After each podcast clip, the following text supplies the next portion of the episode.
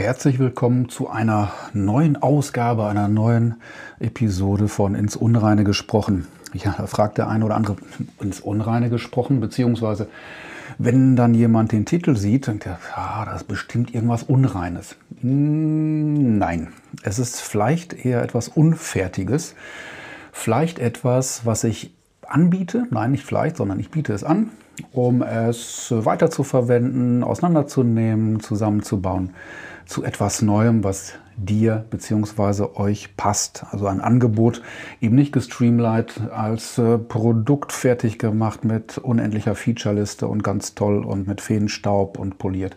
Nö, sondern ein Gedankenimpuls, den ich vielleicht hatte und den ich weitergeben möchte und zur Diskussion stelle. Das ist äh, nicht der Anspruch, dass es fertig ist. Es ist nicht der Anspruch, dass es eine universelle Wahrheit ist, sondern einfach, guck mal hin, nimm das mal in die Hand, baust auseinander, baust zusammen und mach etwas für dich da draus. Oder aber auch nicht. Kannst du auch doof finden. Apropos doof, naja, so richtig doof eigentlich gar nicht. Ähm, ich habe gestern ein Buch in die Hände bekommen. Da ging es dann, nein, da geht es immer noch um, um äh, Agilität das ist ja so ein modernes Wort, so ne, Agile und vielleicht habe ich auch darüber schon was gesprochen, weiß ich nicht, spreche ich häufiger. Äh, manchmal kann ich mich mir daran nicht mehr daran erinnern, dass ich gesprochen habe darüber.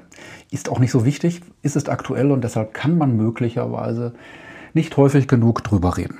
So, agil hin, agil her, man kennt es vom Hundeplatz, aber heute zum Thema Agilität Tests, Checklisten, da sind dann so in diesem Buch, ich habe jetzt nicht genau gezählt, ich glaube, ich habe nach Frage 24 dann gesagt, hm, lass mal lieber, da waren es, glaube ich, 96, auch eine gute Zahl. Und äh, Fragen, wie du denkst, wie du arbeitest, wie du dich in bestimmten Situationen verhältst. Also Selbstauskünfte. Nicht? Und hat auch keiner geguckt, sondern du kannst dann diese Fragen der Reihe nach beantworten mit Ja, Nein, ich weiß nicht, äh, habe ich nicht verstanden, was soll der Quatsch? Nein, eigentlich ja, nein und ich glaube, ich weiß nicht. In verschiedenen Kategorien. Das tut jetzt auch nichts zur Sache, welche Kategorien das sind. Dieses Buch kann sich jeder kaufen. Gibt auch noch andere Bücher, die sowas haben. Wer Tests mag, wird sich freuen. Und dann baue ich dann Summen. Ne? Das ist kaufmännische Grundrechenart und weniger durch und mal. Und das ist das mit diesem und. Da addiere ich dann die Antworten, hm, wo ich dann Ja gesagt habe. Bei manchen nein und bei manchen vielleicht. Also da ging es dann um Ja. Dann zähle ich dann zusammen und habe dann in Kategorie 1 12 von 24 und dann habe ich dann insgesamt vielleicht 70 von 96. Und dann sagt mir die Testauswertung, sowas ähnliches gibt es auch in Frauenzeitschriften, ohne despektierlich sein zu wollen. Tina, Bella, äh, Bild der Frau, Neue Post, was für ein Emotionstyp bin ich? Was für ein Wettertyp bin ich und äh, um zu gucken, bin ich denn eigentlich richtig auf der Welt. Und diese Tests geben nicht nur in Frauenzeitschriften Auskunft, ob man denn richtig auf der Welt ist oder einen der Klatsch hat, sondern auch in der Welt der Agilität und in vielen anderen auch. Ähm, es gibt schlaue psychologische Tests mit Sicherheit. Äh, da gibt es einen, das meine ich sehr ernst, den DSM-3R äh, für klinische Befunde in der Psychologie. Damit kann man dann arbeiten. Aber auch da lässt es sich übertölpeln, wenn jemand, ich sag mal, ein IQ hat, der bestätigt, dass man nicht aus intellektueller Bodenhaltung kommt, dann kriegt man auch diese Tests verwurstet und in seine Richtung gedreht, was man dann sagen möchte. Wo war ich stehen geblieben? Nein, ich war überhaupt nicht stehen geblieben, sondern ich bin abgebogen. Und jetzt kommen wir zurück zu dem Test über Agilität und zu den Punkten. Jetzt heißt dann, äh, Sie sind äh, so mittelmäßig agil, eigentlich sind Sie eine ziemlich faule Socke und Sie werden in der Digitalisierung von allen anderen gefressen, verprügelt und zur Stadt hinausgejagt und Sie kriegen auch keinen Job, weil Sie einfach nicht agil genug sind. Das klappt mit Ihnen alles gar nicht. Gut, das stand da nicht, aber so ähnlich könnte es dann sein. Das heißt, die Agilität laut dieses Tests, sagt man das so? Diesem Test, also das Testergebnis sagt, der Mann ist jetzt nicht so agil weder im Denken noch im Handeln. Tja. Und daraufhin bauen sich dann Selbstlernmodule, Trainings oder vielleicht am besten beim Buchautor. Ich zeige dir, wie agil geht, nicht nur auf dem Hundeplatz, sondern auch wirklich im richtigen Leben, wie du dein Mindset ändern kannst und äh, wie es dann besser wird, damit das Testergebnis besser wird. Ja, schön. Nur, der ein oder andere Haken an der Sache ist, erstens, die Person, die dieses, diesen Test verfasst hat, stellt dann ja in den Raum, dass sie weiß, mit welcher Punktzahl man dann agil ist äh, und überlebens- und zukunftsfähig und mit welcher eigentlich nicht, äh, unter welcher Punktzahl wir uns dann unter unseren Stein verkriechen sollten und vielleicht Makramee, wobei Makramee auch spannend sein kann. Die Älteren unter uns erinnern sich. Also eine Wertung, äh, ja, irgendjemand macht einen Maßstab und sagt, hör mal, Raschkowski, du bist jetzt mal nicht so agil. Das müssen wir ändern, weil das ist nicht gut. Das Interessante ist ja, unser Gehirn, und wenn wir es versuchen, verstandesgemäß zu erfassen, das mag ja Vergleiche, das mag ja äh, mag eben nicht so die Gefühle, sondern wo stehe ich im Vergleich zu anderen? Bin ich jetzt gut, bin ich nicht so gut? Vielleicht im Mittelfeld, da bin ich nicht so auffällig. Auf jeden Fall habe ich ein gutes Ergebnis, ich habe noch ein bisschen Potenzial und äh, bin dann vielleicht rundum zufrieden damit. Das heißt, jemand sagt, erstens sagt, äh, du bist agil oder irgendwas anderes und ähm, ich kann mich dann einordnen, was vielleicht nett ist, aber was sagt das denn aus? Äh, jemand gibt einen Maßstab vor, der ja, zielgerichtet ist, der in einer in seiner Welt äh, richtig und korrekt ist. Sagt das denn was über den Alltag aus? Ich sage mal, wenn ich den, die Frage jetzt rein verstandesgemäß, diese Fragen rein verstandesgemäß beantworte, vielleicht ein bisschen nachdenke, sage, ja, das ist die wünscht, gewünschte Antwort, die wünschenswerte und so sehe ich gut aus. Hat das denn eine Aussagekraft für den Alltag? Bin ich dann wirklich so? Und das ist eher eine rhetorische Frage.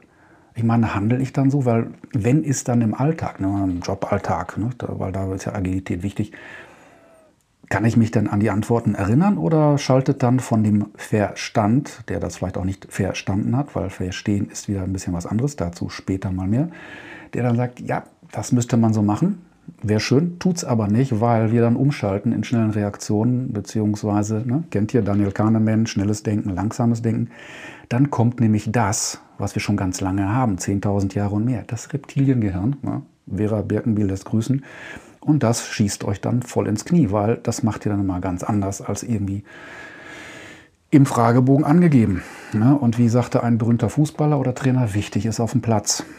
Und das ist dann, da kann man mit Tests wahrscheinlich, der eine oder andere kann Vorhersagen treffen, Voraussagen, der andere vielleicht nicht.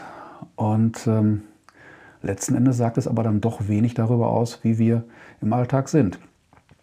Gut, das Agilitätsbeispiel war jetzt nur ein Beispiel. Da gibt es mit Sicherheit unzählige andere.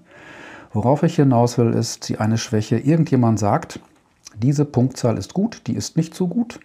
Da hast du Potenzial, da hast du nicht so wirklich viel Potenzial, beziehungsweise da kannst du noch was tun und ich weiß, was du tun musst, damit du eine bessere Punktzahl erreichst. Was mache ich dann, wenn ich diesem Text, Test Glauben schenke? Ja, ich habe eine Orientierung und ich kann mich vielleicht vergleichen mit anderen, die diesen Text, Test auch gemacht haben. Aber sagt das denn jetzt was über mein wirkliche, meine wirklichen Fähigkeiten aus und wie ich dann auf den Platz reagiere? Ich glaube nicht so wirklich. Ne? Bisher habe ich vielleicht ein gutes Gefühl gehabt, bin ganz gut durchs Leben gekommen. Das haben dann auch die Kollegen, die Geschäftspartner, äh, vielleicht der Chef oder Mitarbeiter gesagt, hey, macht er prima. Und jetzt auf einmal bin ich dann in Zweifel. Ähm, ich gebe vielleicht auch ein Stück Verantwortung oder Bestätigung nach außen an jemanden, der dann sagt, hm, du bist ganz schön gut, du hast eine sehr hohe Punktzahl erreicht.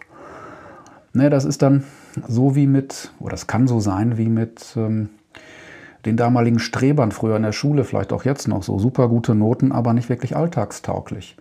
Äh, theoretisch hochintelligent, äh, alles gelernt, fachlich total klasse, können aber nicht kommunizieren oder kriegen die Kraft nicht auf die Straße.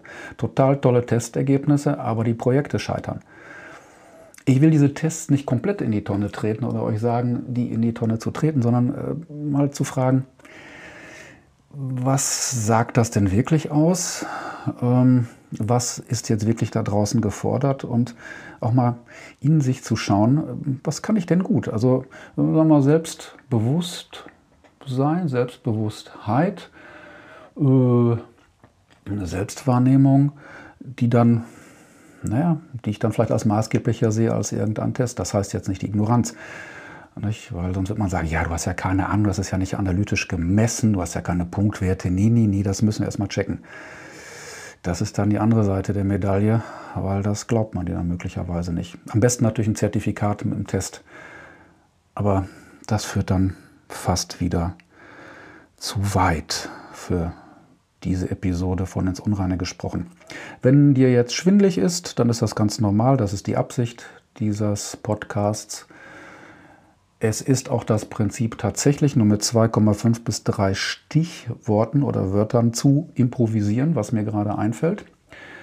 Das ist kein Spruch, das ist tatsächlich so. Ihr könnt ja demnächst mal vorbeikommen und zugucken, wenn so eine Folge aufgezeichnet wird. Allerdings überlege ich tatsächlich, weil es haben sich schon einige beklagt, dass es zu schwindlig und zu verwirrend ist, vielleicht mehr Struktur reinzubringen mit Mindmaps oder sowas. Ich überlege nochmal. In diesem Sinne, lasst es wirken, seid äh, inspiriert, impulst, denkt drüber nach oder halt nicht. Freut euch über die Eindrücke oder beschimpft mich im Nachgang, aber bitte nicht zu böse und freut euch auf eine der nächsten Folgen von Ins Unreine gesprochen. Bewertet mit sieben Punkten bei Apple Podcasts und überhaupt damit noch mehr Leute verwirrt werden und schwindelig und vielleicht aus dieser Verwirrung heraus eine eigene Meinung, eine eigene Idee entsteht. Das wäre doch klasse. Okay, macht's gut, bis später.